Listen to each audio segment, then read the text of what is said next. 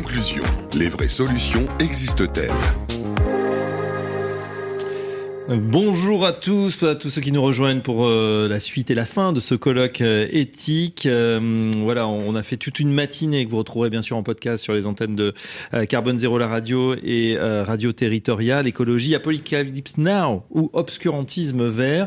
Beaucoup d'entrepreneurs, de témoins se sont succédés tout au long de cette matinée pour nous dire, alors pour nous dire quoi, ces entrepreneurs, bah, ils subissent évidemment, ils subissent les normes, ils subissent des fois du, French sur leurs entreprises, que ce soit sur le plastique, on l'a vu sur le nucléaire. Pourtant, ils se battent, ils sont en formation, euh, euh voilà, de, combat ou plutôt euh, très euh, précurseurs dans tout ce qu'il faut faire, et ils arrivent à, s'en sortir.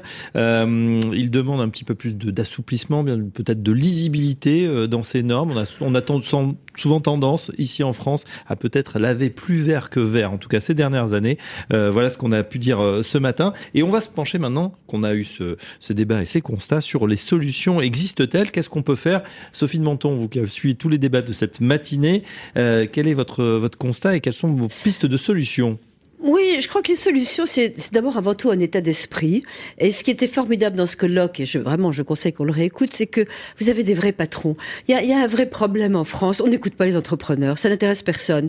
Je veux dire, l'écologie, euh, on n'interroge pas. On avait Yves Roucault qui a fait une introduction formidable sur euh, euh, la planète, les origines de la planète, ce qui mmh. s'est passé, etc. Les dinosaures qui vivaient à, à, à, 50 degrés, qui se portaient très bien. Les, les, les, le Groenland qui était Greenland, etc. Donc, on n'écoute pas. Là, nous avons une idéologie, l'idéologie verte. Et donc, ce matin et cette matinée a été finalement contre l'idéologie verte, ce qui ne veut pas dire contre l'écologie. Mais euh, tout ce qui est idéologique est insignifiant et n'a pas de sens.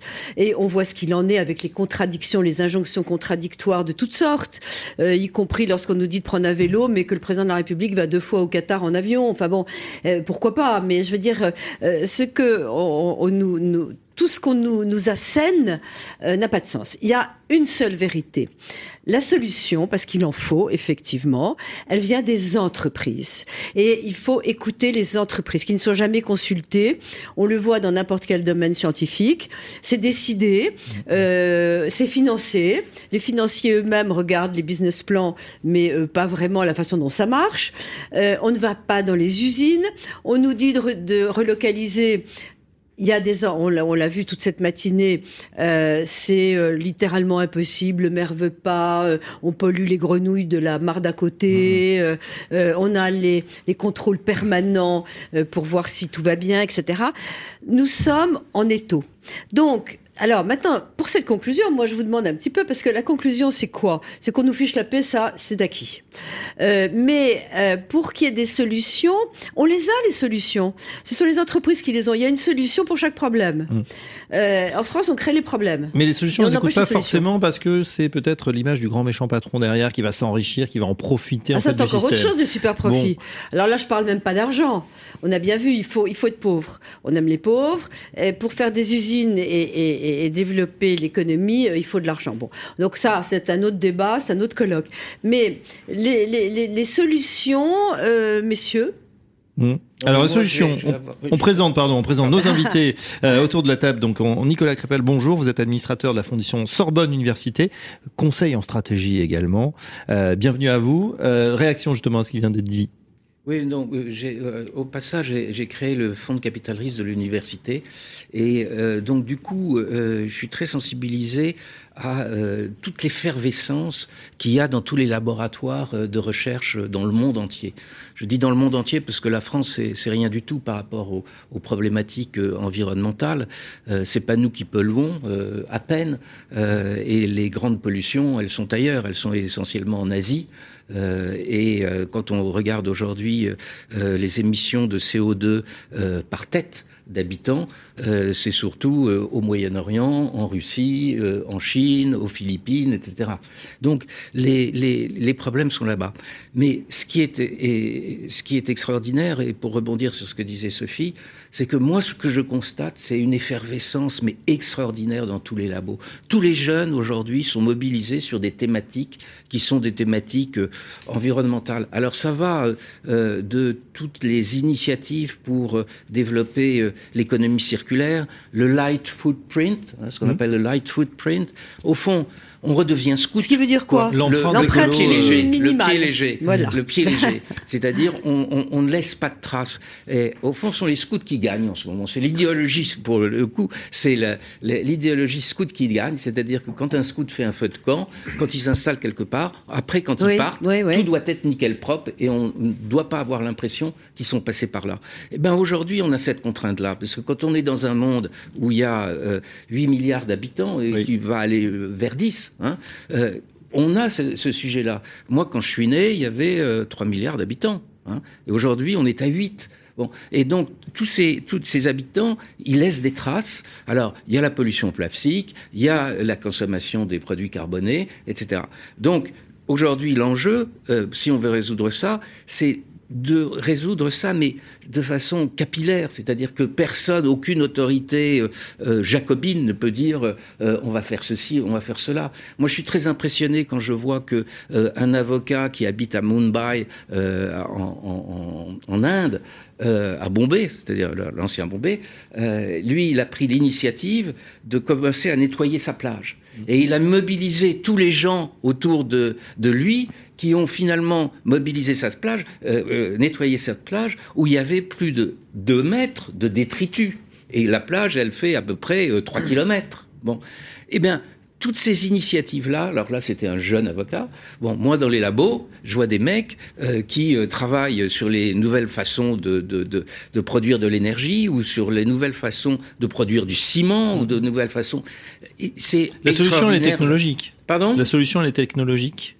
Ah, pas seulement. Ah, pas seulement. elle est aussi de la mobilisation. Elle est aussi de, de faire de, de, de, changer de pratique, mais en donnant envie des nouvelles pratiques. Regardez, je vais vous donner un exemple qu'on a euh, quotidiennement sous nos yeux. Hein. Euh, depuis que la bicyclette électrique existe, vous avez plein de gens qui ont abandonné leur voiture et qui se mettent à mettre de la bicyclette parce que c'est pas très fatigant hein, et que ça permet d'aller euh, relativement facilement partout. Et plus rapidement dans Paris. Et plus rapidement dans Paris, c'est d'ailleurs euh, c'est ce que je fais. Donc euh, c'est c'est ce genre de, de, changement de comportement induit par de la technologie. Bah, je vous donne un autre exemple. On a un vieil exemple qui est le TGV en France. Moi j'ai connu l'époque où il n'y avait pas le TGV.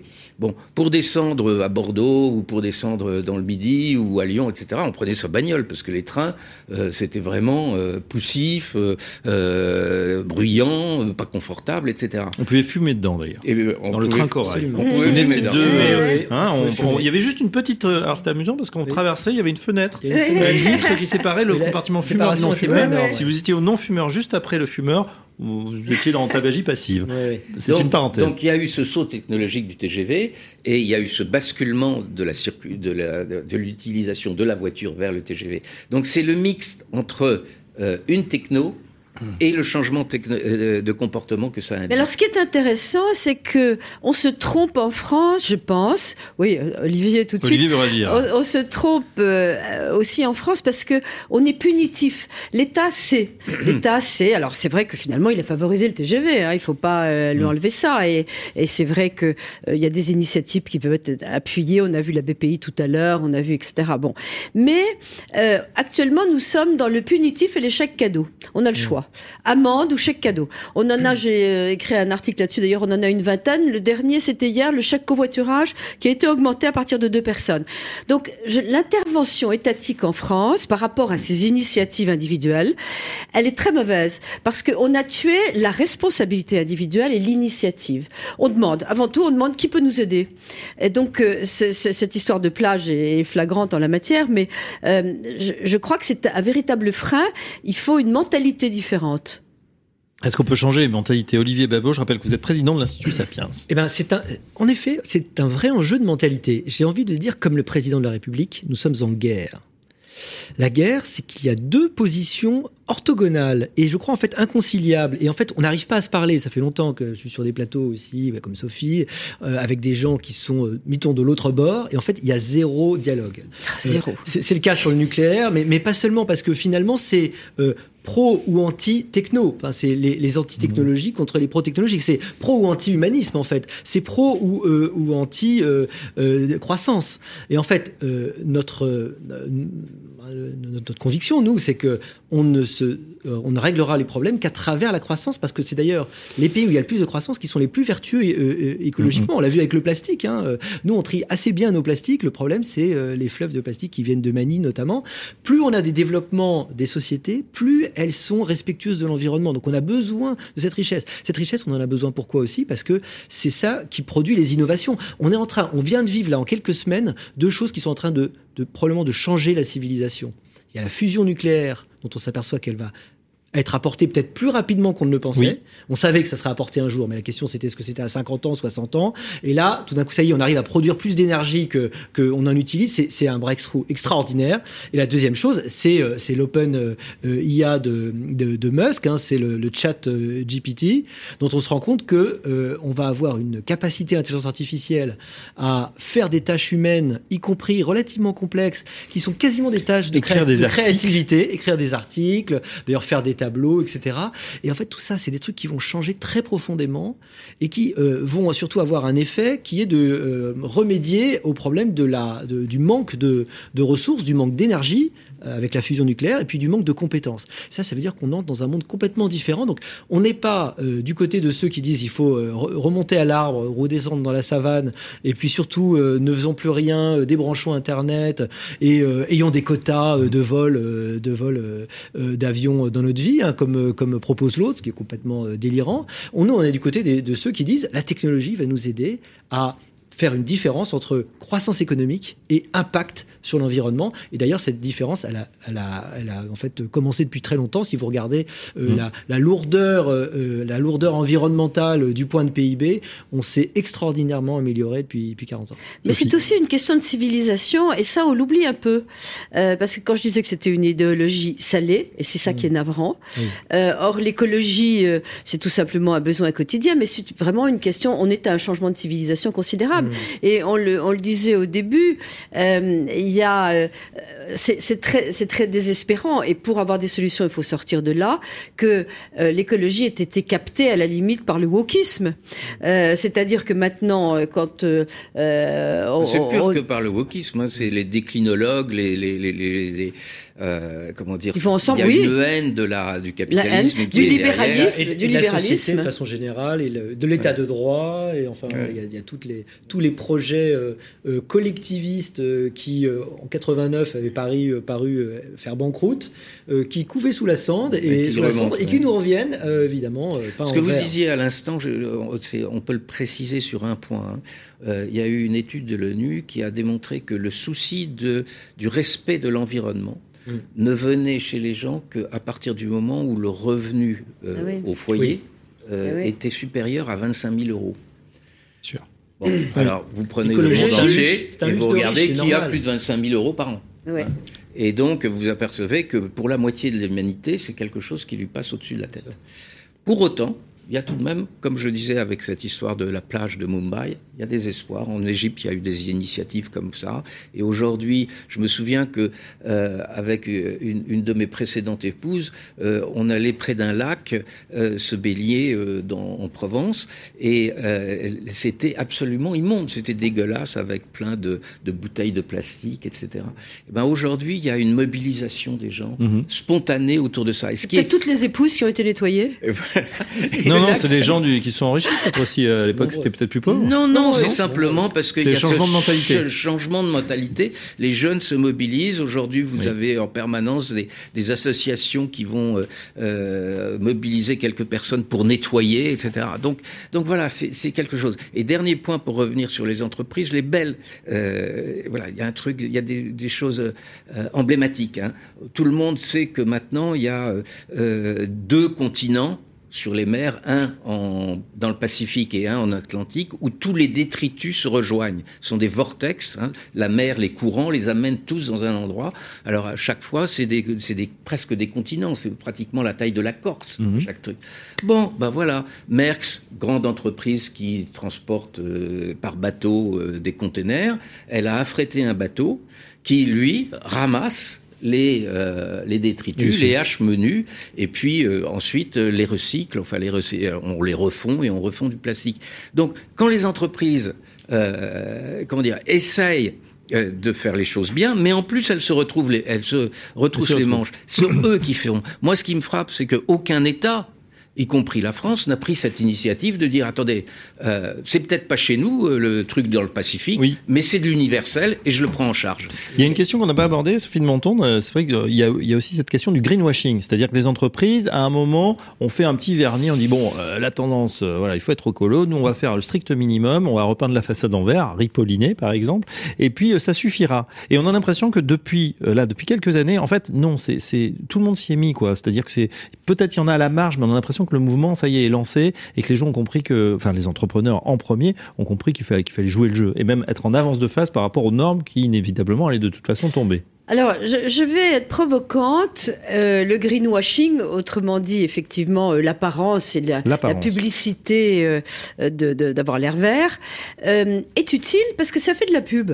Donc, si vous voulez, si les gens sont sensibilisés, tout d'un coup, on voit telle entreprise qui essaye et qui communique là-dessus, c'est bon. Tout ce qui va dans le bon sens est utile. Alors, on accuse toutes les entreprises, ça c'est évidemment les opposants, parce que euh, c'est jamais suffisant, mhm. euh, ça va pas. Si vous prenez, euh, mais, mais, toutes les marques, elles essaient, mais on va pas supprimer le Nutella qu'on a accusé de je ne sais quoi. on va pas.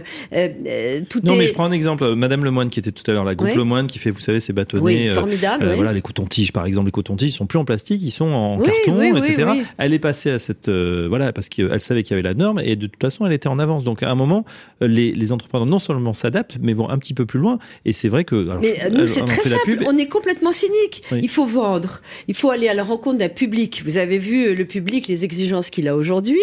Donc rassurez-vous, les entreprises n'ont pas s'arc-bouter.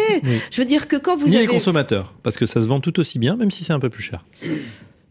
À voir. Il y a toujours un, un décalage entre le c'est et le doux entre ce que les gens disent de leur valeur et puis ce qu'ils font quand ils sont devant le produit. Oui. En général, ils prennent le t-shirt à un euro. Absolument, qui, est fabriqué en Chine. longtemps, fabriqué en Chine, euh, euh, par des, voilà, dans des conditions sociales évidemment qui ne sont pas tout à fait les mm. nôtres. Mais bon, euh, il y, a, ce, petit, ce petit décalage-là sur lequel il faut travailler. Il y a un truc auquel il faut faire gaffe sur Nicolas le, greenwashing, c'est celui de la finance. C'est-à-dire qu'il il y a la tentation dans la finance de laver plus blanc que, que blanc en ce moment, ou plus vert que vert.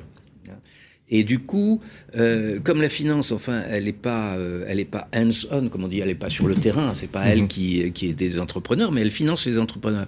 Donc il y a des entreprises qui font des choses très bien, mais qui ne trouvent plus de financement. Et justement parce que euh, elles sont euh, en contradiction, si je puis dire, ou leur objet social est en contradiction avec euh, l'image verte qu'on devrait avoir. Je prends l'exemple le plus caricatural qui est le groupe Total. Total, ah euh, qui va financer la transition énergétique Sinon Total? Je veux dire que vous voulez, c'est eux qui sont riches, c'est eux qui peuvent le faire, et c'est leur business. Bon, alors si on commence à leur couper les fonds parce que euh, parce que ils sont pas ils sont pas honorables, si je puis dire, par rapport euh, par rapport à ce qu'on attend des, des, entreprises, eh bien, on va se tirer une, une balle dans le pied. Et il y a vous me direz que c'est extérieur peut-être au problème, mais pas tellement. Dans cette révolution qu'on vit, euh, il y a euh, tous les réseaux sociaux. et tout ce qui est médiatique. C'est-à-dire que les, quand les réseaux sociaux s'emparent d'une entreprise ou d'un sujet, ou se mettent à dire que c'est du greenwashing, tout le monde suit. Donc on a une espèce de, euh, de, de, de, communauté inquiétante qui influence les financiers, qui influence les entreprises. Euh, et, et, donc je crois que dans les solutions, il y a encore une fois euh, énormément de portes d'entrée. Euh, on parle de l'écologie. Si on parle de l'écologie en France aujourd'hui, les solutions, bon, on les connaît, mais l'écologie, la France est insignifiant. On est les meilleurs. On passe la vie à nous culpabiliser et à nous punir. Nous sommes les meilleurs. Euh, il faut le dire aussi. Il faut le dire, ben, il faut le dire et le redire. Et là, on est dans le punitif. Non, mais l'exemple caricatural là qu'on a eu tous ces derniers jours, c'est l'histoire de Lafarge.